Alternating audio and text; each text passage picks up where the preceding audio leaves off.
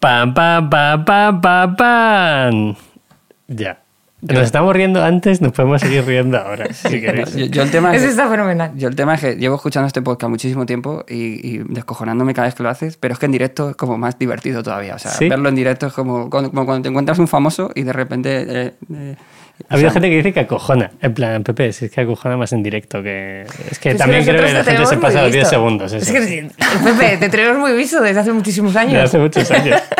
Vale, ¿quién son esta gente? Eh, quien siga mi canal de YouTube, pues habrá visto alguna vez, ¿vale? Quien no siga el canal de YouTube no habrá visto nunca. Está Vale. en el enlace en algún sitio. Eh, son Carol y Carlos. Son amigos, hemos hecho alguna cosa juntos, hemos colaborado en alguna cosa. De hecho, el primer pop-up navideño que hicimos lo hicimos en vuestro estudio y que nadie crea que esto es un acuerdo de colaboración, que no es el caso. No. Es porque me apetecía que vinierais y creo que podéis aportar mucho. Hoy no vamos a hablar ni de, ni de retail ni de e-commerce. Eh, a lo mejor- hablaremos a lo mejor un poco de marca y de valores y crecimiento, eso sí.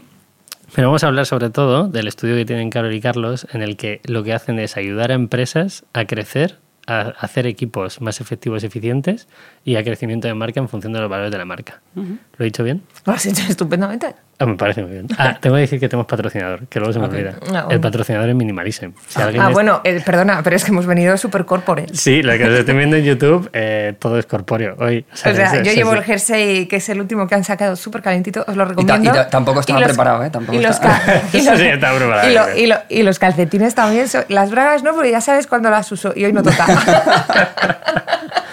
Puedo decir que son bragas de regla. sí, es que son bragas para la regla. El Chicas, culón son, son bragas las de regla, bragas sí. perfectas para tener la regla. Te lo ha dicho varias gente, eso es así. Pero bueno, que el patrocinador de Minimalism, sobre todo la parte de B2B, ¿no? que si alguien quiere hacer ropa con Minimalism con su logo, etcétera, tenéis un enlace en la parte de abajo, hacemos ropa de puta madre, serigrafía y bordada. Si alguien quiere algo, que escriba, que os ayudamos seguro.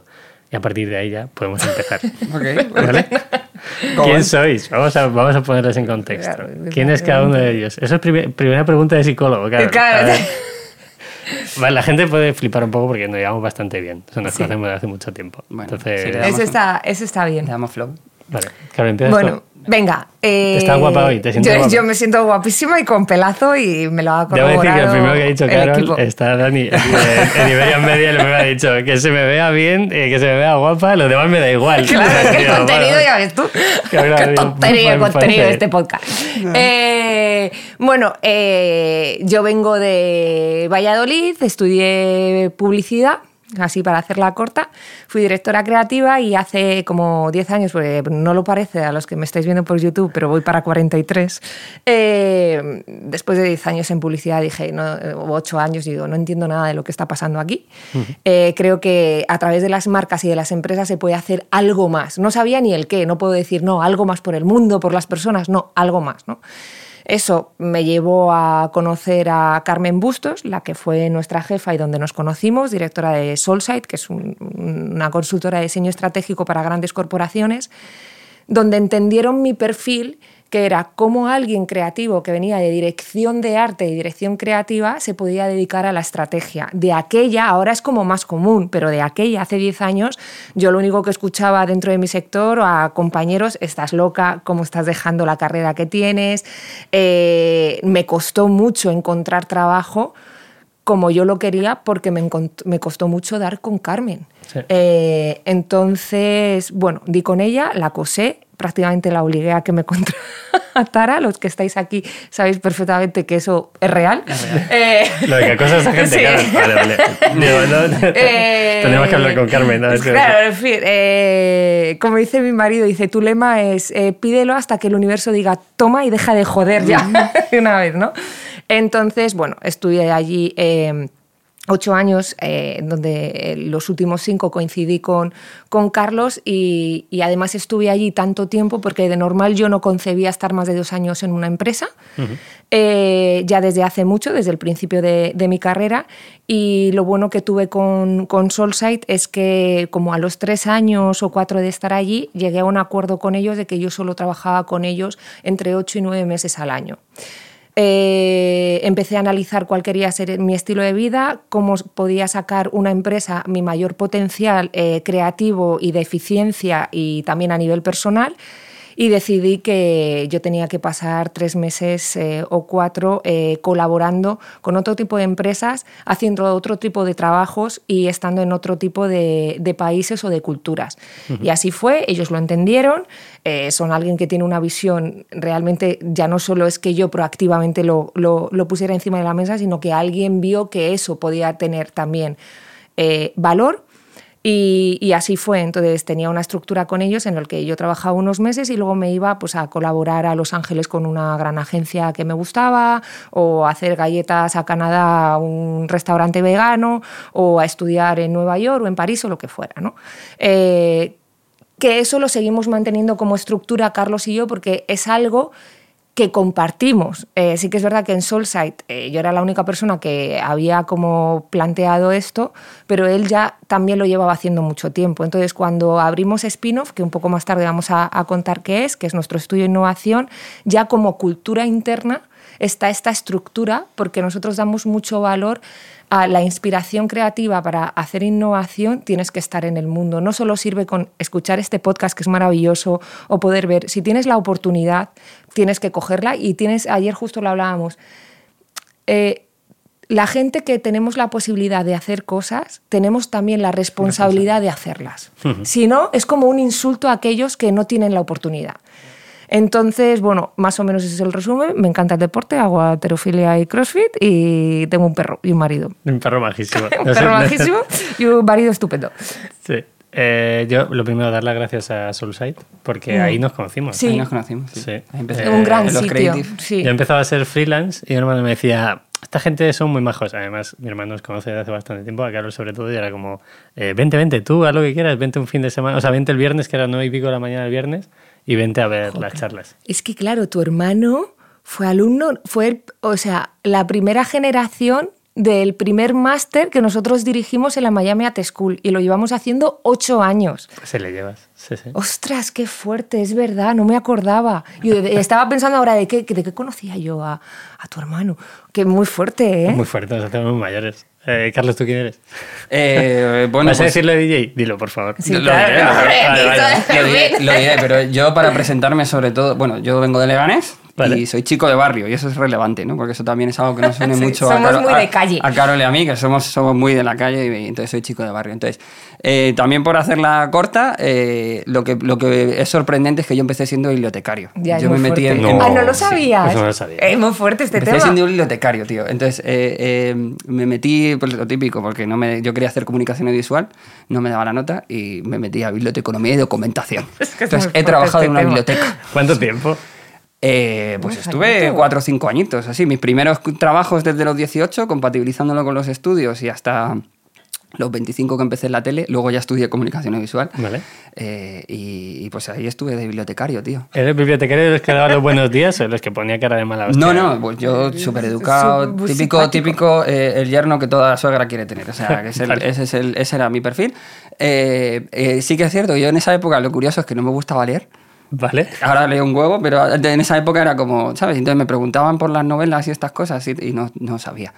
Eh, digo, no, Mira- te, en no te puedo recomendar, no te puedo recomendar, mira, te das la vuelta al libro y ahí... La sinopsis es perfecta. Entonces, bueno, ese- eso, es, eso es algo curioso. Luego ya empecé a trabajar en televisión, he estado ocho años trabajando en televisión. Eh, y el punto fue que el, el- el- el último año y medio Ujú. eh, yo estuve trabajando, estuve haciendo, eh, fui el presidente del comité de empresa De, la empresa donde trabajaba. Eh, y negocié el primer convenio colectivo. Entonces ahí yo de repente aprendí que me encantaba el tema del business, que me, eso era un poco más relaciones laborales y por ahí, por ahí a lo mejor no, no me gustaba tanto, pero, pero sí que la parte de negociación. Bueno, la pero parte- tiene una relación con los equipos. Total, sí, ayudáis claro. un montón. ¿eh? Y de repente, es de repente es un, es un cargo un poco desagradecido porque no, no mandas en nada. O sea, eres un representante, pero no mandas en nada. Entonces tienes que hacer mucho por mover a gente. Y se me dio de cojones de bien. Se me dio muy bien. Y entonces ahí aprendí mucho, me interesé mucho por el mundo del negocio y de la gente. Y a partir de ahí, pues eh, empecé, a, empecé también, me formé en coaching, porque es algo que llegó a mi vida y dije, hombre, esto me puede dar ciencia y me puede dar herramientas, ¿no? Estudié coaching y dejé el- el- la tele. O sea, fue el típico de momento de ya estoy cansado, lo quiero dejar, firmé el convenio y me fui. Eh, y entonces a partir de ahí, pues eh, eh, teniendo muy claro que era un enfoque muy de personas y de negocio, pues empecé a explorar, me empecé a, a especializar en cultura de empresa y ahí entré eh, también al, al mundo de la innovación. Vale. Eh, y ahí pues ya con un poco de conocimiento de cultura de empresa, de negocio y de innovación, vi que toda- todo mi enfoque desde el punto de vista de equipo humano encajaba muy bien, eh, sobre todo en proyectos de, de innovación. Y ahí fue como conocí a Soulside, eh, empecé pues, sí, pues un poco también, empecé a ir a los workshops que hacían gratuitos, no sé qué, y a base de dar el coñazo hasta que un día me dijeron, oye, ¿te quieres Quédate. quedar? Y, y así fue, y así Guay. fue, ahí nos conocimos y, y- Ya está hoy. y en estos estamos. Vale, eh, voy a decir qué hacéis. O sea, he dicho que ayudáis a empresas a crecer equipos. Perdón, y Sí. es DJ. Ah, eso, Ah, eso olvidaba, o sea, fin, o Que no lo he dicho, lo eh, que primero hemos. Sí, eh, ¿Cómo sí, se sí. llama la discoteca? Que, que es bastante conocida. A mí el otro día salió una conversación y dijeron, claro, tú eres el DJ de... la- A ver, yo, yo he pinchado muchísimo, he estado 20 años pinchando. O sea, compatibili- Fabric. compati- compatibili- 20 años. 20 años, compatibilizándolo Pues con. tiene mi- buena cara, ¿eh? con para mi- haber trabajado ¿has visto? 20 años de noche. Claro, pero porque es que eh, eh, la- se piensa que los DJs nos ponemos y no, no. O sea, hay DJs muy responsables, que nos gusta nuestro trabajo, nos gusta la música sobre todo y tú, y tú te portas muy bien. Lo único, duermes poco, eso sí. Eso sí. Pero, pero yo me he portado muy bien siempre. Entonces, eh, he pinchado en muchos sitios, en Madrid y tal, pero sobre todo muchos Leganés, y ahí hay una discoteca muy famosa que se llama Marmey. Sí. Eh, y entonces cuando lo digo hay gente que la conoce, porque es, es como el- el- el- la discoteca más, más grande de Claro. Leganés. Entonces, bueno, pues, Claro, gente era- que haya estudiado en Leganés te sí. tiene... Y te luego tiene me, me retiré aquí en Madrid, en la Joy Eslava, me- ahí me retiré. No, no, te dije, retiraste en mi boda, porque Y en pinché en mi boda, y lo petó. Ahí Buena, fue. buena forma de retirarse. Sí, sí. El final y el inicio de algo muy bonito, Muy que, que es spin-off, ese es el punto. Muy Está bueno. claro. Hay una cosa en vuestra web que, que me flipa, que es, oye, eh, hay muchos departamentos de innovación, empresas, estudios, etcétera, que intenta ayudar a empresas. Vosotros lo orientáis a tres puntos: al negocio, a la marca y al equipo. ¿Cómo iteráis esto? O sea, os viene una empresa de diversos tamaños, ahora entramos en startup o entramos en empresas un poquito más grandes, porque trabajáis para empresas más grandes también, aunque el foco suele ser startup. No, solo trabajamos para startups ya. Eh, Claro, si quieres, hacemos la intro de es. Spinoff y basamos por ahí. Mira, Spinoff es un estudio de innovación que tiene dos patitas. Una patita más asp- aspiracional, pero porque se tarda un poco más de tiempo, es nosotros creamos nuestros propios modelos de negocio. Por ejemplo, tenemos una idea sobre un sector en el que entendemos que tiene que ser un poco shake, ¿no? que necesitan eh, que se empiece a modificar eh, la estructura del modelo de negocio y nosotros lo que hacemos es innovación abierta. ¿Qué es eso? Que no tenemos cliente. ¿Por qué? Porque nuestro fin es desarrollar la idea, de- probar que el modelo de negocio funciona con un prototipo que pueda ser escalado y vender el proyecto sobre el prototipo. Por ejemplo, estamos desarrollando de Maestro, que es un nuevo modelo de negocio de hoteles en la ciudad. Y estamos haciendo el prototipo. En, esta semana vamos a ir a hablar con varios espacios en el que vamos a alquilar dos, un- una planta de estas de hostal de toda la vida de hace tiempo eh, durante un año. Entonces queremos a- ir a hacer allí el prototipo y vender realmente proyectos como pone en la web llave en mano. Ahora son los hoteles y en- tenemos en la mente que el siguiente sea supermercados en la ciudad. Sí que es verdad que estamos muy enfocados en cosas que pasen a la ciudad porque somos muy... La parte de muy- barrio que decíais Muy de barrio, es- exacto. muy eh, muy de, de reconectar otra vez con la ciudad en todos los puntos posibles. Hemos empezado por el turismo, por lo que sea, o sea, porque nos vino así. Y eso es una lo parte. que sea, ¿no? Porque tú viajas tres meses al año. Bueno, que- que, que, que vamos lo que sea. Te tengo que echar una mano. Sí, no, bueno, la verdad es que empecé a observar un montón de cosas Coño, que que, tienes un montón de esto, impulsos ahí, esto claro. tiene que cambiar, ¿no? Claro, claro. Eh, y luego, la otra patita que tenemos es, nosotros venimos de una corporación como Solside que hace eh, una consultora, consultoría maravillosa a muy alto nivel para grandes corporaciones, IBEX 35, etcétera. Y sí que es verdad que nosotros dijimos, Jolín, con todo el conocimiento que tenemos de las grandes, qué guay sería hacer grandes a otras. ¿Y por qué nos vino esto? Porque durante estos años, sin buscarlo, nosotros hacíamos freelance, terminábamos siempre haciéndolos juntos, la verdad, nos empezaron a contactar startups que eh, después, cuando hicimos el análisis de, de, bueno, qué podemos hacer con, con estas empresas, eh, nos dábamos cuenta que siempre nos llamaban en un punto de crecimiento. Es decir, cuando pasaban de ser dos o tres personas a decir, ostras, ¿Y ahora que qué? Que esto es una empresa. es una empresa. O sea, ese es vuestro cliente. Y ese es nuestro cliente. Entonces, nosotros ya con grandes corporaciones no hacemos eh, proyectos, damos charlas, alguna formación o lo que sea, porque nos parece interesante estar en contacto con ellos para seguir manteniendo eh, información y, y- y relevancia con gente que luego incluso puede servir de mentor o lo que sea para corporaciones, para empresas más pequeñas con las que trabajamos. Pero nosotros solo y únicamente hacemos proyectos con eh, empresas de nueva generación que están en el proceso de evolución. Así que somos mentores de alguna SIT, o sea, ¿por qué no, sabes? Pero que incluso más con el Pero- founder, en ese caso. sí, más, más, más bueno, pues sí, te damos una hora de feedback o lo que sea y ya está. Pero nuestros proyectos solo son con, con ese tipo de empresas que ya empiezan a facturar y que, y que se llevan el susto de decir, me cago en la leche, que me estoy convirtiendo en una una empresa. empresa. y no me daba cuenta, ¿no? Vale. Y ahí ayudáis en tres puntos. En tres puntos. Está mm, la marca, eh, bueno, sobre todo es negocio, marca y equipo. Negocio, eh, nosotros somos especialistas en estrategia de negocio. Nosotros lo que ayudamos es a desarrollar una estrategia normalmente de una media de tres años, donde te ponemos cómo puede ser tu crecimiento orgánico, inorgánico, qué territorios son los ideales, qué tipo de activaciones, ya sea o por activaciones que nos hemos dado cuenta que pueden ser interesantes y las creamos nosotros mismos, o referencias de otro tipo de sectores o el mismo sector que puede estar bien para que eh, se inspiren. Marca es propósito, valores, propuesta de valor y modelo de relación con proveedores, equipo y demás, y cultura interna. Y luego la parte está de equipo, que es la parte de cultura interna en la que seguramente Carlos lo cuente muchísimo mejor que yo. Nada, pues ahí es, es ayudar a entender muy bien quién, quién es el, el- el perfil que necesitas en cada momento, ¿no? O sea, el- la, Claro. la vida de una startup cambia mucho, ¿no? No es lo mismo la startup el mes 6 que el mes 18 que el mes eh, 40.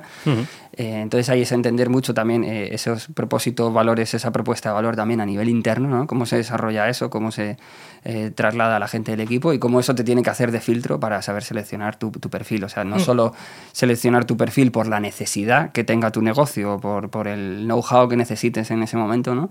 Sino también por entender lo que tienes dentro eh, y cómo tienen que generarse luego relaciones, sobre todo mucho, y procesos de trabajo, ¿no? Que muchas veces empezamos por el proceso y luego el proceso mata a las personas y es al revés, ¿no? Es, no, vamos a entender qué somos, vamos a entender qué gente necesitamos y luego a partir de ahí vamos a, a- a ver cómo, cómo trabajamos juntos. Claro, aquí a lo mejor me equivoco, pero en el proceso de coger esos primeros perfiles, que son como las puntas de lanza, son totalmente necesarios, eh, no es el mismo que el día que contratas a un número 80. Que el número 80 a lo mejor le contratas por una actividad eh, determinada que a lo mejor no tiene exactamente los valores de la empresa, pero tiene un conocimiento que viene de otros negocios. Entonces, no es exactamente igual el número 2 o el número 3. No, no es igual. Eh, no es igual. el- el- el- el- el- lo que suele suceder es que tú al, al principio contratas lo que puedes. Claro. Eso, es, eso es la realidad, ¿no? Eh, y luego lo quieres, quieres un poco un todo en uno, ¿no? Entonces es lo que te puedes permitir con, con lo que puedes, con, con el sueldo que, te- que puedes pagar. eh, y luego también intentas que sea lo más flipado posible de- de- Claro. del negocio, del sector donde estás, ¿no? ¿Qué nos, es- qué nos estamos encontrando? Que eso a veces lo que pasa es que suele ser gente muy junior, ¿no? Pues gente que es, es su primer trabajo, que tiene mucho entusiasmo, mucho empeño, eh, y que luego en el medio plazo eh, tiene mucha responsabilidad dentro del desarrollo de la startup, pero muy poco conocimiento para hacerlo. Y entonces ahí ya viene más ese 80 que dices tú, ¿no? Ese perfil un poquito más senior, eh, que aunque sea más importante en ese punto el know-how, yo creo que también tiene que cumplir lo máximo posible con los valores de la startup, porque si no tampoco va a funcionar. Claro, es Y- más, uno de los pains que nosotros estamos viendo en, en- en clientes con los que hemos tratado o a través, nosotros ahora estamos haciendo un estudio a través de entrevistas con, con CEOs y, y empresas que están en, en crecimiento que se llama Sangre de Unicornio, empresas que, que crecen haciendo crecer. Y ya estamos hablando con, con bastante gente que, claro, al final es un patrón que se repite que es eh, el equipo y el recruitment, o sea, no crece a la misma, la- o sea, la gestión de equipo no crece a la vez que, crece, la, que, que crece el negocio. Entonces, están estas dos partes. Al principio necesitas los flipados, incluso cuando estás creciendo, dices, jolín, somos- imagínate una empresa pequeña, ¿vale? Somos tres, estamos creciendo, necesitamos que sea, ser cinco. Todavía es muy pequeña y estás muy en contacto y muy en todo. Si tú no tienes al lado a alguien con el que te gusta estar, es una cagada. Eso no quiere decir que que cuando crezcas más puede haber puestos que tú no tengas que tener relación y tú coges a alguien que, bueno, que es bueno en eso y ya está. Pero al principio es muy importante la parte también emocional y de flipadismo, ¿vale? Luego, por otro lado, es que nosotros lo llamamos el síndrome del villano. Eh, llega un punto en que el founder no piensa que despedir es ser el malo de la película.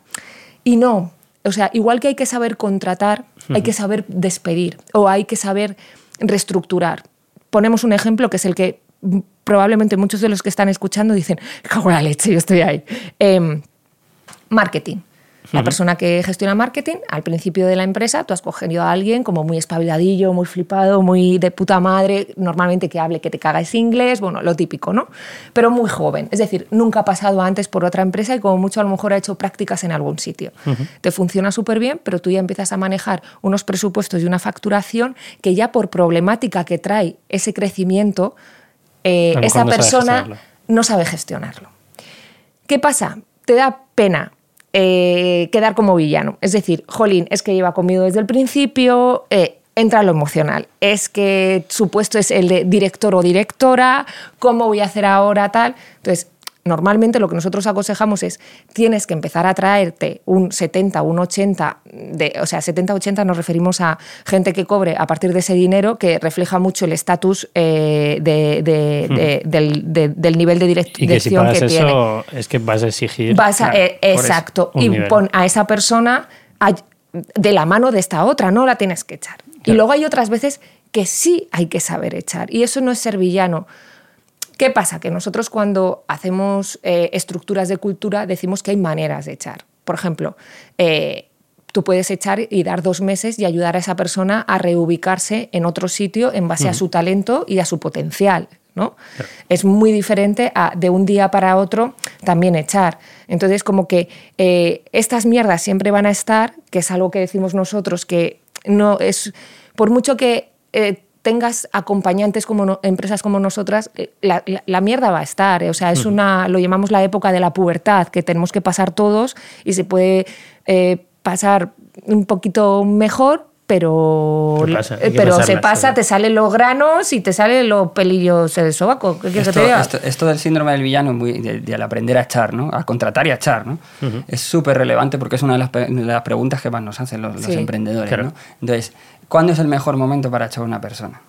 Entonces, aquí pasan dos cosas, ¿no? Entonces, eh, en el momento en el que tienes la sensación de que esa persona no está funcionando, mm, no lo alargues más. O sea, es, un, poco killer, pero es, así, ¿no? Porque en el momento en el que no está funcionando, lo que te está costando es dinero eh, y, energía. y, energía, exactamente, ¿no? Y como que estás, estás, generando el trauma, ¿no? Entonces, hay que ser eh, muy determinado con eso. Y luego hay otro punto que es el entender cuando hay cierto talento que ya no te vale. Entonces el, founder lo que tiene que hacer es desapegarse mucho y como normalizar ciertos procesos naturales. O sea, cuando entras en un trabajo no llora nadie, ¿no? Pues cuando, pues cuando te vas tampoco debería, debería suceder, ¿no? Entonces es como tanto el onboarding como el offboarding tiene que ser un proceso totalmente natural y tiene que estar totalmente naturalizado, porque es un proceso natural de la vida de cualquier persona y en una startup muchísimo más. Y, y, es eso. Entonces, si una persona no funciona en cuanto antes lo detectes mejor y luego también sé consciente de cuándo ya no te sirve.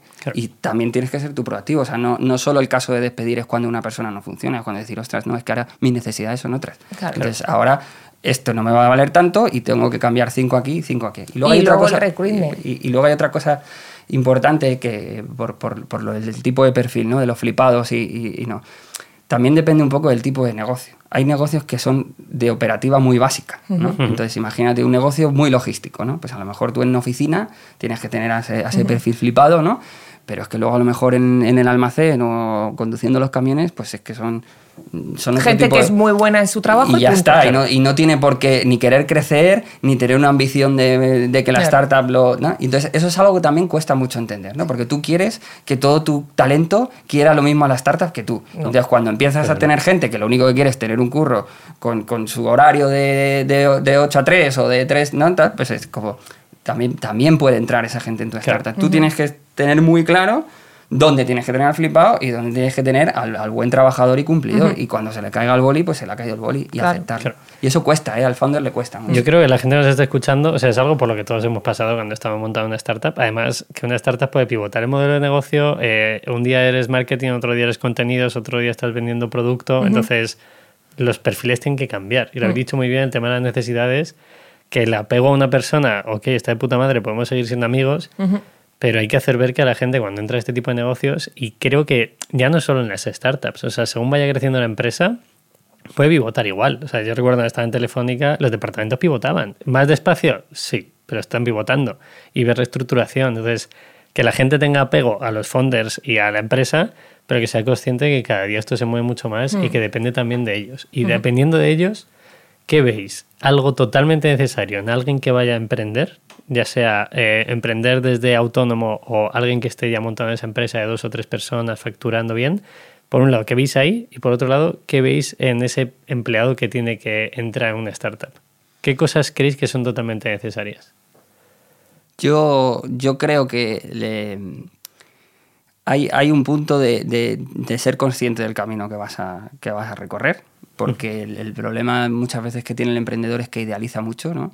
Hay como diferentes tipos de, emprendedor- de emprendedores, ¿no? Está el emprendedor soñador que quiere solucionar un problema en el mundo y de repente lo, lo hace a través de un negocio eh, y, y el negocio le interesa menos, ¿no? Entonces es como no está preparado, no está dispuesto a todos los, los- los- pasos que va a dar, ¿no? Claro. Eh, luego hay otro que de repente empieza con un hobby y se encuentra que tiene un, un negocio de la leche y también pues se, se pega, se pega ese susto, ¿no?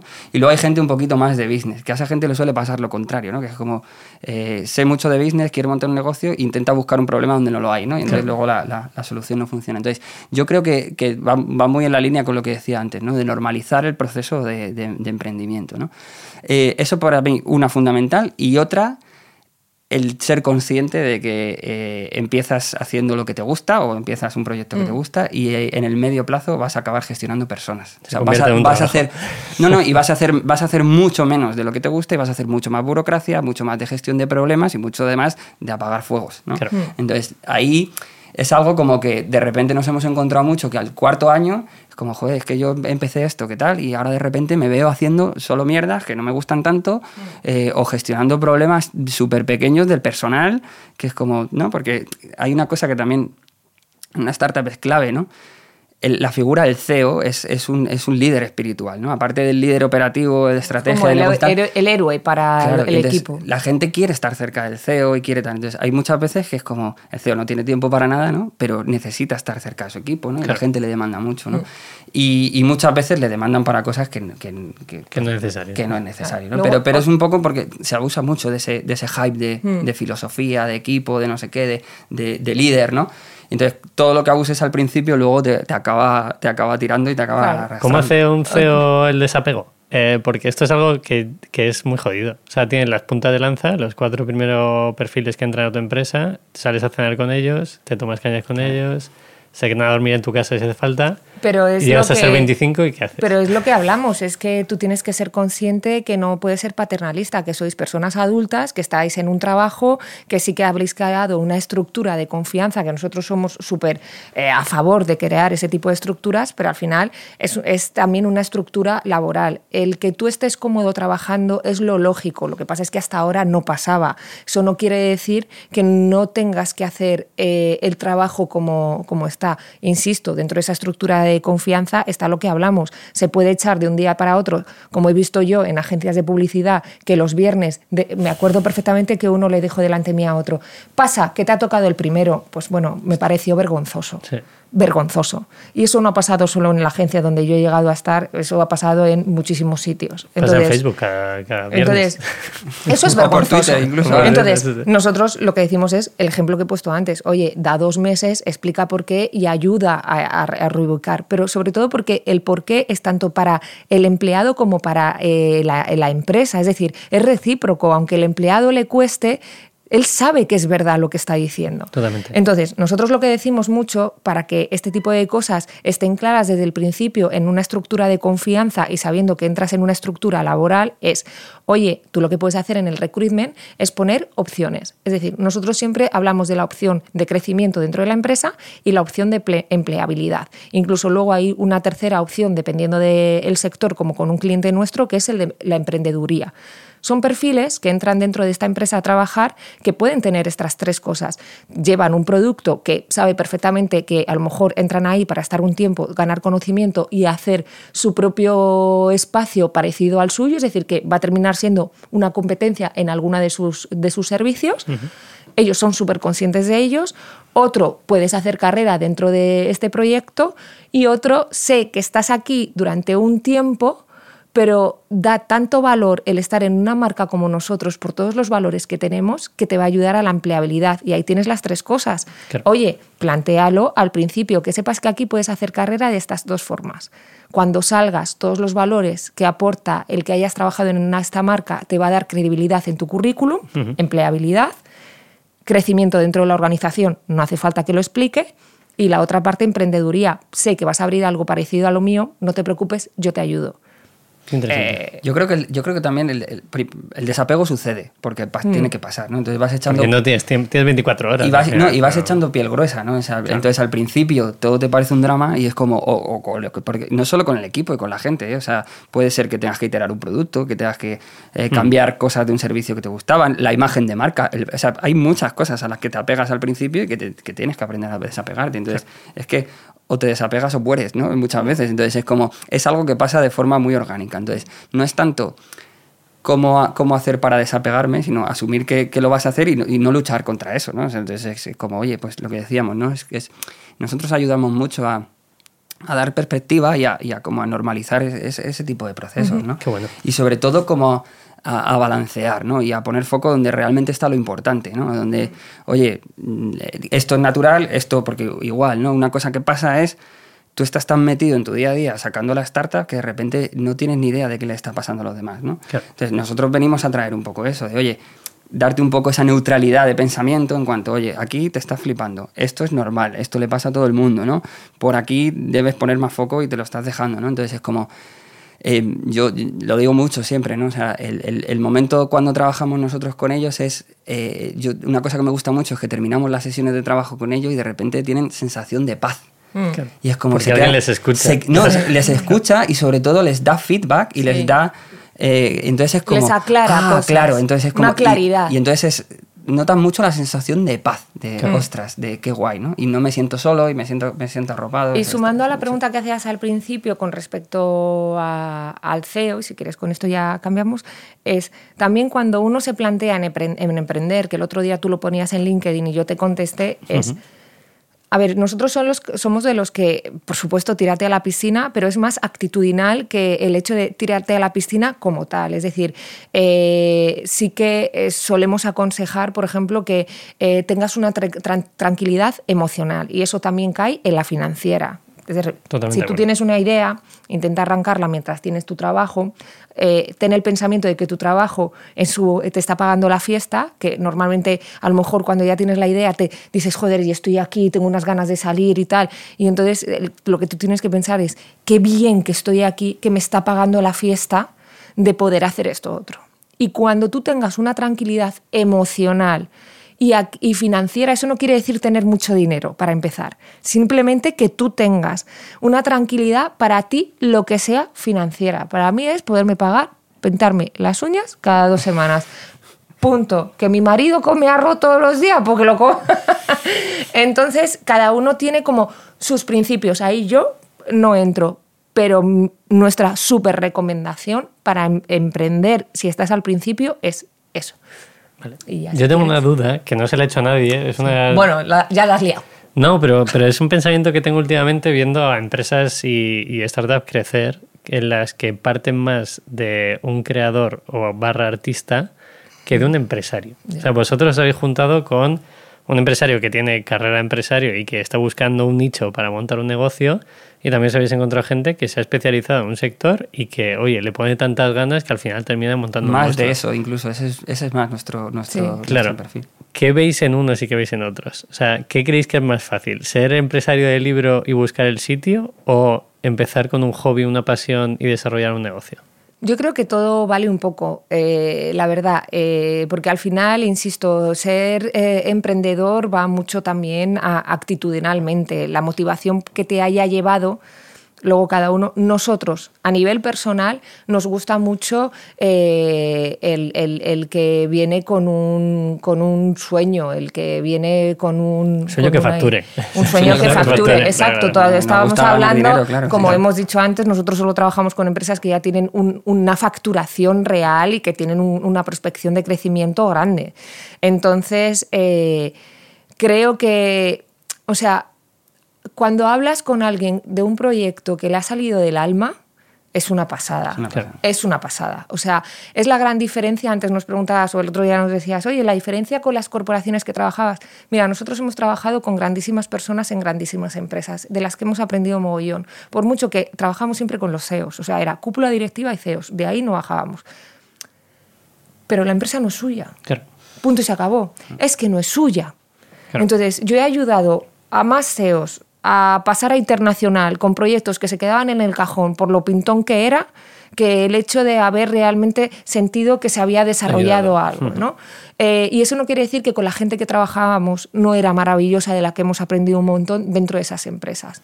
Pero ahora te juntas con gente, pues como tú, pues como clientes nuestros, o como gente con las que estamos haciendo entrevistas. Sí, Hola Coffee es cliente nuestro, mira, sale ahí su botellita, con vida es cliente nuestro, Smiley, los potitos, o sea, es gente. Redcast. Redcast también. O sea, son gente con un talento impresionante eh, súper inteligentes eh, y con una pasión eh, por hacer algo que ellos notaban que se tenía que hacer diferente a lo que estaba viendo, que eso no se paga con dinero. Yo la sensación que he tenido en reuniones, pues, pues, eso, como ahora Redcast, la última reunión la hemos tenido con ellos hace poco, jolín, es que te emociona, mm, además. Eh, y, ves que nuestro trabajo eh, cala y ves que estás ayudando, o sea, algo que ponemos nosotros en la web también es, es que vamos a tratar a nuestros clientes como las empresas que van a llegar a, ser, de la manera que se merecen ser tratados. O sea, ¿qué pasaba? Que empresas que estáis en esa posición no os podéis permitir grandes consultoras. Entonces decíamos, eso no es justo.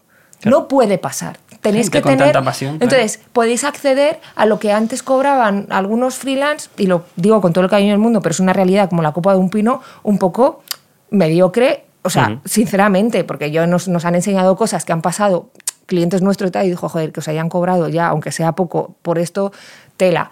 Eh, entonces nosotros lo que hicimos es crear un modelo, reducir ciertas cosas como por ejemplo los entregables que nos tirábamos a lo mejor una semana haciéndolo y directamente trabajamos en Miro. Súper bien diseñado, todo bien bajado, pero ese es nuestro entregable directo con el cliente.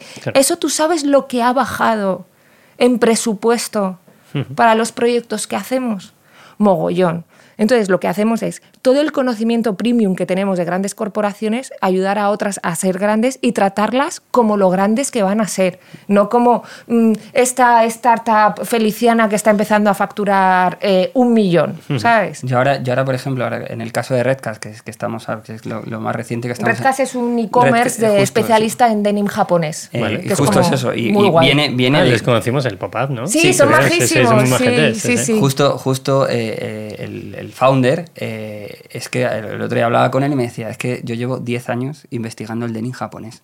Se ha ido a Japón. Eh, nos contaba el otro día que para coger uno de sus proveedores tuvo que pasar un día entero con, con, el, con el, dueño que fabricaba las prendas de ropa y, y como pasar como sin encajaba sí, sí, sí. Entonces, en cuanto a la diferencia entre uno y otro, yo lo que veo es que esta gente que tiene mucha pasión, de repente les cuesta menos encontrar el product market fit porque es como lo he encontrado y el nicho, ¿no? Y entonces ahí encajan perfectamente porque es más lo que hacen con sus clientes es que juntan pasiones, ¿no? O sea, Redcast eh, es lo que está encontrando es gente igual de apasionada por esas prendas, ¿no? Que nos decían, es que son como prendas de coleccionistas, ¿no? Entonces el product market fit lo encuentran mucho más rápido mm. porque están, hablando, están juntando pasiones, ¿no? Y el empresario o el que sabe más de business lo que le pasa, y, bueno, los que están más en la pasión, lo que les cuesta luego mucho es seguir, desarrollar. Personalmente creo que es más fácil ser, o sea, aprender a ser empresario después de tener la pasión, que es Sí, la pasión, al totalmente revés, que de hacerlo al revés. Y al, re- y al revés, al revés yo lo que veo mucho es eso, que lo comentaba al principio, ¿no? Que es como gente intentando buscar problemas donde no los hay. Y encima invirtiendo una cantidad de pasta Claro. que, que- por- claro, porque, Porque como no vienen del mundo pro- del business, no tienen tienen inversores, tal. con el dinero. Y, y no, no quiero señalar a nadie, pero a- ahora estoy viendo los últimos dos años emprendedores que han tenido éxito en España, que se están metiendo en cosas que dices, ¿Para qué? Claro. ostras, tío, esto ya es eh, rizar el rizo y lo está, y está buscando más. O sea, están sacando productos que no hacen falta. O sea, Claro. directamente. Sí, y eso es, es, joder, qué putada, porque realmente... Y, Nada, Solo he dicho nada, una nada. Puedes decir tacos, aquí no hay No, pero es que estoy intentando no decirlos porque soy muy palabrotera. Y mis padres me educaron súper bien. Eh, o sea, algo que, que- que estamos viendo es, jolín, eh, estas empresas de nueva generación eh, tienen algo muy bonito. Eh, por eso nosotros decimos que sois empresas que crecen haciendo crecer. Compartís el conocimiento de una forma tan generosa, ya sea con empresas de vuestro mismo sector o de otro que están empezando, pero ¿sabéis por qué? Nos hemos dado cuenta que simplemente por el hecho de que de forma intrínseca sabéis que estáis haciendo algo diferente, que cuesta muchísimo competir con las que lo llevan haciendo de otra forma que queréis cambiar y son tan grandes que si no nos juntamos y nos hacemos una bola gigante entre todos abrazadicos, eh, es muy complejo com- competir y darle al mundo lo que nosotros estamos viendo que merece tener.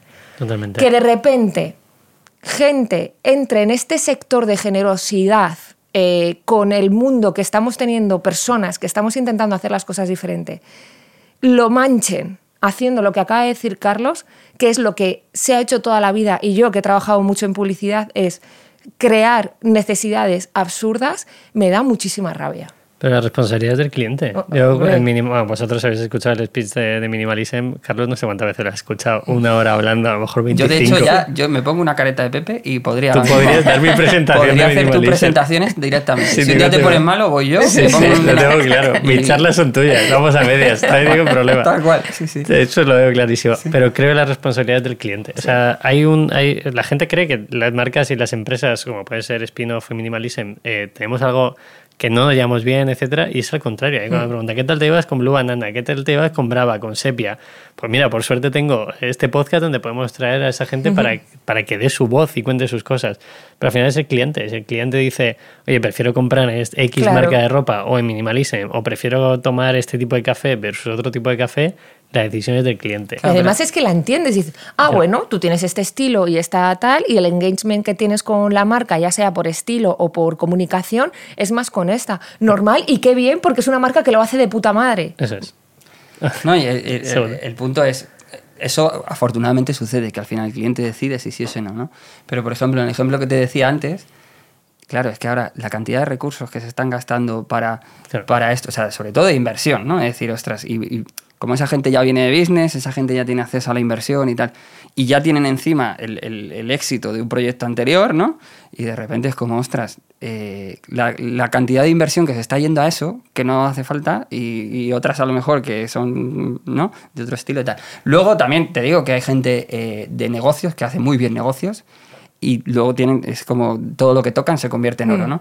Y eso es porque gente, tiene que ver mucho con lo que hablábamos antes de la responsabilidad. Gente muy, respo- muy responsable. Porque es yo creo que no es tanto el conocimiento de business Exacto. que tengas, que eso te puedes hacer 20 MBAs, sino lo responsable que seas haciendo el business. Claro. Son muy completos. ese es el punto. Son perfiles muy Y completos. si eres responsable haciendo el business, seguramente llegues a ir más allá de enamorarte de tu idea, que pasa mucho, Mm. y, y identificar esa necesidad real que tiene la sociedad, ese problema a resolver eh, y, y conseguirlo, ¿no? Entonces yo creo que es una cuestión de, de un enfoque de responsabilidad, más que otra cosa. Qué bueno. Eh, nos quedamos con el aprendizaje de que los primeros clientes de estas personas que son apasionadas o tienen esa idea posiblemente sean ellos y ellas. O sea, ese es tu mismo cliente. Lo digo para que nos escuche y diga, ¿cuál es mi cliente mañana? Pues eres tú. O sea, el primer cliente de Minimalism fuimos eh, Víctor y yo, el segundo fue Jesús y Claro. fue entrando gente hasta 30.000 clientes al año. Pues ese primer cliente eres tú, ¿vale? Que la gente lo entienda.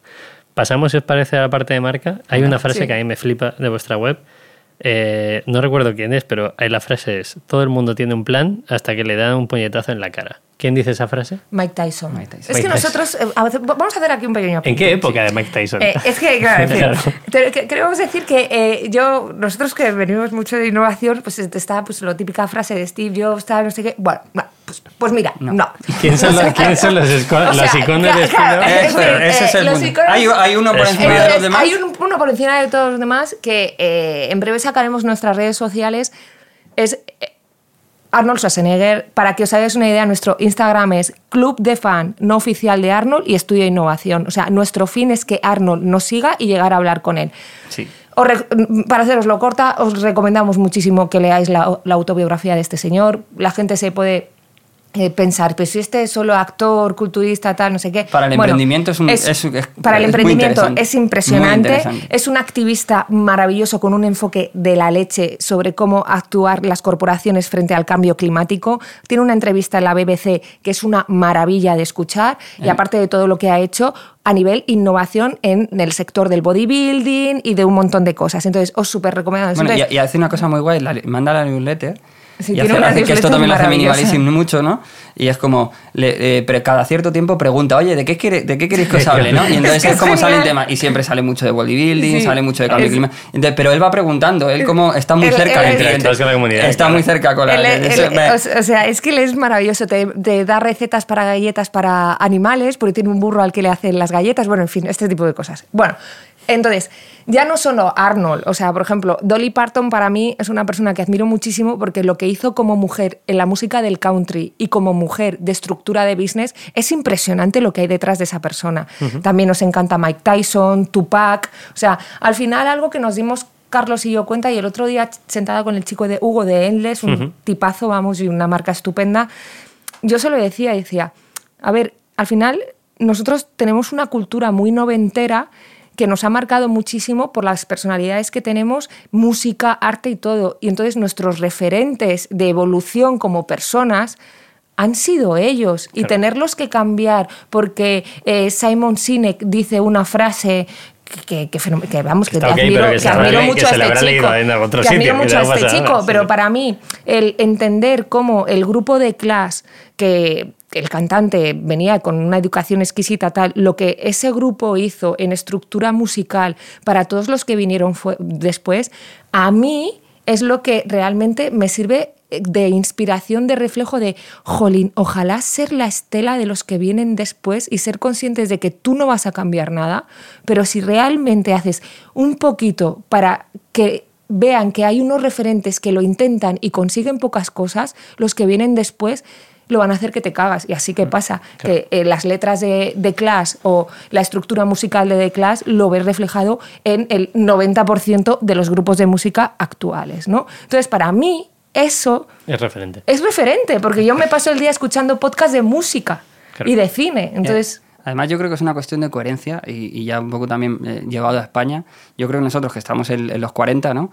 Eh, hemos vivido los 20 años de mayor progreso de, este país eh, a todos los niveles, ¿no? Entonces, yo creo que es una cuestión también de, de coherencia, ¿no? De, oye, ¿qué ha sido lo que nos ha hecho crecer, ¿no? Pues, oye, todo lo que se veía en la tele pública, todo lo que venía, ¿no? Y venían muchas referencias de Estados Unidos, ¿no? Pero yo creo que es los últimos 20, o sea, sobre todo de los finales de los 80 a principios de los 2000, esos 20 años, eh, ha habido gran- grandísimos artistas eh, eh, que han cambiado completamente de, en torno o sea, Michael Beastie Jackson. Boys. Es que hemos crecido con eso, hemos crecido con gente Boys, que vamos, estaba, que estaba cambiando cosas y que estaba abriendo el mundo, ¿no? O sea, que no quiere decir que antes no lo estuviera, ¿no? Pero como que era, era de otra manera. Es Antes era más cultura. reivindicación, más tal. Pero desde el punto de vista de la creatividad, que es donde estamos nosotros, estos 20 años han sido. Entonces es como, jolín, si es que hay tanto aquí que, no, pues para Simon Sinek, pues bueno, para, para otro, ¿no? Pero, o sea, Claro. Entonces, volviendo ¿Cómo otra llamamos vez a, eso a la innovación? Eso iba a decir, ¿cómo cogéis esas volviendo referencias? esa referencia que es Mike Tyson dice, bueno, pues todo el mundo tiene un plan hasta que te meten el primer bofetón. Eh, realmente es así. Tú empiezas a emprender y dices, uy, mi ideal es este, voy a hacer esto, voy a hacer lo otro y de repente, zas, tienes que gestionar a personas. Zas, tienes que este fondo se te ha caído no sé qué. Zas, resulta que se te ha puesto malo no sé quién y no sé cuánto. Zas, cliente. el cliente eh, te ha empezado, se ha luego, ¿qué te empezado a quejar que no sé qué. Zas. Entonces nosotros decimos que es el, el- el- el síndrome de Mike, de Mike Tyson, que al final lo que te tienes que hacer es la, la piel dura, ¿no? Como repitiendo un poco lo que hemos dicho antes, esto es una fase de pubertad y esto, mira, tú que te gusta mucho el deporte, hoy lo pensaba porque él ha empezado CrossFit y yo hoy me estaban haciendo mucho daño uno de los callos que tengo. Y decía y pensaba en Carlos y digo, "Jo, este pobre ya verás la fase hasta que se te hace el callo duro sufres mucho las manos. Quien haga este tipo de deporte me entiende perfectamente. Es sangre- eh, manos ensangrentadas continuamente y es bastante doloroso. Pero es que necesitas hacer ese callo profundo para seguir avanzando. O sea, se necesita pasar el estado de Mike Tyson. La diferencia entre unos y otros es cómo haces esa piel dura. Eso no quiere decir que seas una persona dura, sino hacerte la piel dura. O sea, porque crecer es tener más complicaciones, no es ganar solo más dinero, Claro. es tener más complicaciones, punto. Y eso es una realidad que es imposible de cambiar y ni este señor ni yo con nuestra empresa lo podemos hacer. Lo que podemos hacer es dar tips eh, o acompañar O cuestionar. Que lo y cuestionar Justo, justo para, punto, para sí. esa evolución, pero nadie te quita de esas hostias. Tú te tienes que hacer, pues eso, tu callo profundo para seguir evolucionando y poder levantar más peso. Punto. No- Ese y- es lo que nos referimos con esa frase. Y de cara, de, cara, de cara al, al aterrizaje de esto, nosotros lo llevamos mucho a la estrategia, estrategia de marca, estrategia de negocio, ¿no? Y cómo, cómo tiene que ser esta estrategia, estrategia de crecimiento. Que estrategia de crecimiento no quiere decir tengo un plan y no me salgo, ¿no? Entonces, nosotros lo que ayudamos principalmente es, entiéndete primero mejor tú, como founder, como persona, luego Eso entiende tu es. empresa y entiende tu sector y intentas tener una estrategia lo más coherente y cercana posible a eso, a la necesidad que estás resolviendo, al cliente. Entonces, es, eso es en lo que traducimos nosotros todo esto, ¿no? Entonces, es lo que, lo que hablábamos un poco antes, ¿no? En darte tranquilidad, en, oye, eh, me internacionalizo, esa es una típica, ¿no? Eh, ¿Me voy fuera o no me voy fuera? A todos los emprendedores les entra una prisa tremenda. En cuanto tienen un medio éxito en España, ya les entra una sí. prisa ya para salirse fuera. ¿Me voy o no me voy? Pues ¿Cómo te vete, vete o no te vayas, pero es cómo te vas a ir, exactamente. Entonces, el- y sé lo más coherente posible y no hagas cosas raras. Entonces, básicamente, nuestro este es, nuestro, nu- nu- nuestro aterrizaje es hacer que estrategias que te permitan estar tranquilos con los pasos que das y tomar las decisiones y dormir tranquilo por la Eso noche. no quiere decir que no sean decisiones con riesgo. Claro, claro. O sea, eso que quede bien claro, que en esto no hay nada seguro y siempre hay un porcentaje, puede ser mayor o menor de riesgo, eso ya es tu decisión. Pero nosotros lo que ayudamos es a tener una estructura que ayude a gestionar esas decisiones. y, rea- y realista, porque un aprendizaje que hemos tenido, o que, que de, de más empresa grande, ¿no? Es que en el, pa- el papel lo sostiene todo, ¿no? Y entonces se hacían proyectos de estrategia que era tal, tal, y 5 más 5, 10. Y era como, uf, ¿no? Entonces, ¿qué pasa? Pues luego lo que decía antes Carol, ¿no? Se quedaba en un cajón, o no funcionaba, o en cuanto había algo que cuestionaba esa estrategia y se tiraba, pues despedían a esa persona, ponían a otro, se crea- Entonces, es como, nosotros hemos aprendido a, oye, vamos a hacerla coherente y vamos a hacerla sólida, ¿no? Claro. Entonces, eh, eh, es Y el- legítima. Y legítima, exactamente. Hablamos muchísimo de legitimidad, muchísimo. Lo sé. Porque, sí, perdona. Porque, porque eso va a mi pregunta. ¿Cómo hacéis esa coherencia entre founder estra- y estrategia de marca? Porque sé que a mucha gente cuando os consulta le decís, está muy bien que eso te vaya a rebajar costes, vas a hacer no sé qué, No, no, no. pero ¿esto tiene sentido a nivel de marca? Claro. O sea, esa es vuestra función a nivel de, de cuestionar a esa persona esa decisión. Completo. Exacto. Tiene como también dos partes. Una vía de marca, de decir, eh, no puedes participar en Black Friday si por otro lado estás diciendo sostenibilidad en otro tipo de ambiente. Entonces, error, error, no puedes, ¿vale? Eh, puedes hacer otro tipo de cosas si lo que quieres es sacar ofertas, pero no justo eso, ¿no? Entonces, como que esto como un ejemplo que nos ha salido ya varias veces. Y por el otro lado, hablamos mucho de legitimidad, legitimidad a la hora de crecer. Es decir, tú puedes crecer teniendo, por ejemplo, eh, minimalism. Eh, lo he dicho bien, que me costaba mucho bien, lo he decirlo. dicho muy bien, sí, sí. Es que se ha comido el tarro ya con las Sí, charlas. sí, Súper orgullosa. Eh, tú haces ahora ropa, empezaste haciendo las carteras, tal, no sé qué, vamos, textil, ¿no? Eh, tú tienes unos valores y un propósito muy marcado y un formato de perfil al que vas de estilo de vida. Lo tienes súper marcado. Sería muy coherente y muy legítimo que igual sacases, me lo invento, viajes sostenibles. Por ejemplo, de estilo de vida. ¿Por qué? Por el tipo de persona que eres, con tal, no sé qué. Es decir, tenemos otro cliente pues, que vende eh, X producto que es más de consumo, de, de comida y tal. Jolín, de repente es muy fuerte a nivel visual y a nivel de... podría sacar perfectamente una línea de ropa. Perfectísimamente y lo vendería. O sea, eh, nosotros hablamos mucho, por ejemplo, y esto es un gran ejemplo, que eh, a los que nos siguen, de verdad, es la marca que nos debería de pagar ya por, por, por tanto hablar de ellos, que es Liquid Dead. Ya sabes lo fan que somos en, en mi familia de Liquid Dead. Seguir sus redes. Ellos empezaron siendo agua enlatada y tienen ya otro servicio eh, por el que entra mucho dinero, que es el merchant. Eh, cómo una empresa de agua termina haciendo una línea de ropa y de productos. ¿Cómo compite con Red Bull? ¿Lo habéis visto? Bueno, eso. Claro, yo o sea, parece- es, es impresionante. Pero a lo que voy en esa legitimidad es cuando tú tienes claro por qué has decidido crear cosas, que eso es desde la parte del soñador, de, mira, en el mundo debería de existir cosas de este estilo y no las encuentro, la voy a hacer yo, que es un poco por el que nosotros creamos esos modelos de negocio y el hotel que estamos creando es, es que no hay, y es que a mí me apetece, o sea, siempre decimos que creamos spin-off desde el egoísmo, Desde el egoísmo puro, absoluto, sí, sí. Como minimalism puro totalmente. Y duro de decir, joder, esto no Quiero hacer existe, no me dedico a la Claro. innovación, pues voy a hacerlo. Y luego, que aparte nuestro propósito no es no salvar al mundo, no, es disfrutar y, a- y ayudar a la gente a disfrutar más de la vida. Ese es el propósito de spin-off. Y si lo hacemos a través de marcas, porque se nos han acercado startups, que obviamente no vamos a dar- decir nombres, que les hemos dicho que no vamos a trabajar con ellos, o por personalidad de las personas que se nos han acercado, que no enganchábamos mucho, o por, por la o visión por la de- visión de que yo y solo quiero hacer dinero. Vino una de, el- solo quiero hacer dinero, pues, adelante. Pues muy bien, para otro. Entonces, Gasta, claro. o sea, nosotros queremos hacer crecer todas aquellas cosas que entendemos que el mundo se merece que no se pierdan. Punto y se acabó. Entonces, eh, bueno, por eso hablamos mucho de qué es legítimo para ti.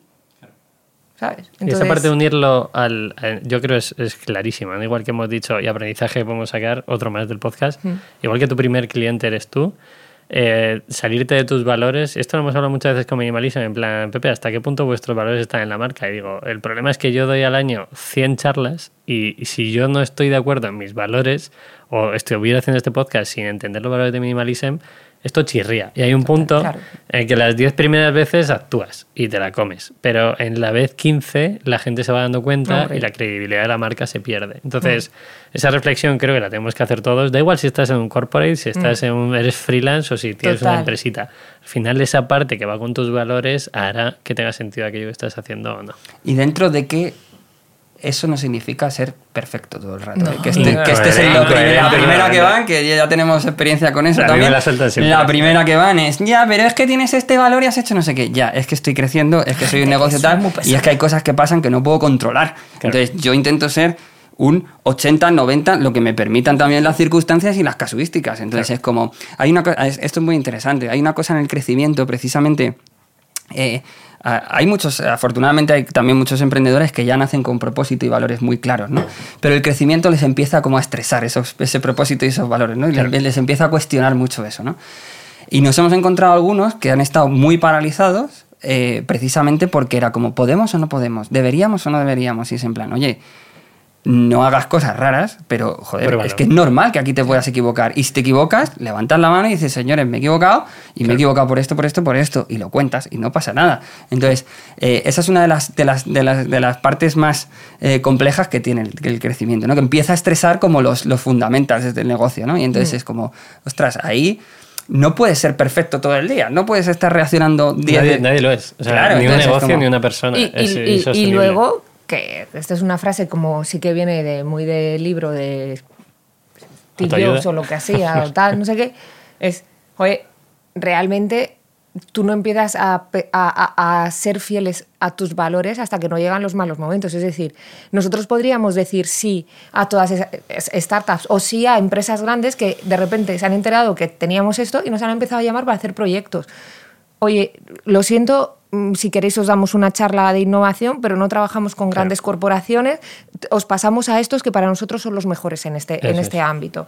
Estamos dejando de ganar un dinero que a nosotros nos vendría fenomenal para invertir en el, en el, en el prototipo de, de, de maestro. Pero nosotros tenemos claro qué tipo de inversión queremos que venga en ese prototipo y, se te queda. te- yo creo que todo el mundo pasa un medio minuto de culo encogido, de decir, hostia puta, pero es que tengo que decir que no. Tienes que, tienes que O decidir sea, cómo quieres ganar dinero. Porque yo prefiero dormir mejor Claro. a empezar a romper eso. Y entonces, eso es eh, como que cuando pasa lo que tú acabas de decir, se te cae la careta si la tienes o lo interiorizas y te haces más afina a, a tu marca cuando, cuando Claro. repites este tipo de acciones. A, mí, ¿no? a, mí, a mí una cosa que me gusta mucho cuando me, de un founder es cuando me dice, rechacé una ronda porque no estaba preparado. Y te digo, oye, Muy vamos bien. a seguir hablando. Vamos a prepararnos Vamos a y seguir vamos hablando. a por ese dinero, Vamos a claro. seguir hablando, ¿no? Eh, porque es como, ¿no? Entonces he conocido muchos casos de eso, de, no, porque es como, eh, ayer lo hablábamos, ¿no? Y en relación con lo que decíamos antes, de cuanto más vas creciendo, menos haces lo que te gusta y más como... eh, Gestionas. más gestionas y más atado estás a ciertas Mm. cosas, ¿no? Entonces, ¿qué pasa? Muchas veces también entra eh, o, o beneficios a veces, ¿no? O, o- o beneficios o, o inversión que de repente te ata tanto, ya te compromete a hacer cosas que ni siquiera son tuyas, que vienen impuestas por la propia inversión o, o por, o por- por el propio mercado, ¿no? Y entonces ahí es cuando empiezan a haber esas incoherencias que ya son más insalvables, ¿no? Entonces, estamos, estamos hablando como de dos tipos. Hay unas operativas que son del día a día que no las puedes evitar y hay otras que son de toma de decisiones importantes. Entonces, decir que no a una ronda es una decisión importante. Decir que no das rebajas o a Black Claro. Friday. Eso, es- eso, eso, va, eso va al PNL. Y eso, no va- quita que te hagas Claro. caca todo el rato con esas decisiones, Claro. porque yo me Yo cuando caquifico. Yo y me caquifico un montón, como- pero se me pasa eh, al medio segundo y ya está. Ah, En, en- en ese caso que ha contado Carol fue muy guay porque de repente fu- no- nos, llegó el, nos llegó el mail a la vez, ¿no? Y lo leímos a la vez y nos llamamos y fue como, ¿has visto el mail? Sí. No, ¿no? No, No. le decimos que no. Y, y yo, yo colgué y dije, ostra, cómo mola, ¿sabes? Cómo mola tenerla así de claro. Y efectivamente era como, luego dices, bueno, pues ahora hay que, hay que seguir currando y hay que seguir mandando mail para conseguir el cliente que queremos, ¿no? Pero Claro. oye, mola Vale. mucho, mola mucho. Para cerrar la última pregunta, eh, no tengo ni idea de cuánto tiempo llevamos, pero No a mí me está gustando, espero que a la gente le esté gustando también. Eh, también os he traído porque montáis negocios, estáis muy cerca de los negocios, pero lucháis por vivir muy bien, ¿no? Eh, Carol ha iniciado el podcast diciendo que hubo tres meses fuera. En Minimalism, yo, por ejemplo, a nivel personal, siempre dos meses fuera de. España porque hay que nutrirse de otro tipo de cosas. El otro día me hicieron una pregunta que os traslado. Eh, ¿Se puede emprender y vivir? Bueno, sí. Se debe, se debe. Eso, eso. Eh, Alineado Es con lo que decíamos antes. obligación. Si, si entiendes bien tu estrategia y tal, de hecho, de hecho fíjate, muy, muy, muy buena pregunta por eso, ¿no? También una de las cosas que conseguimos en los proyectos es que los founders tengan más espacio para vivir y hacer cosas que les gusta hacer. Claro.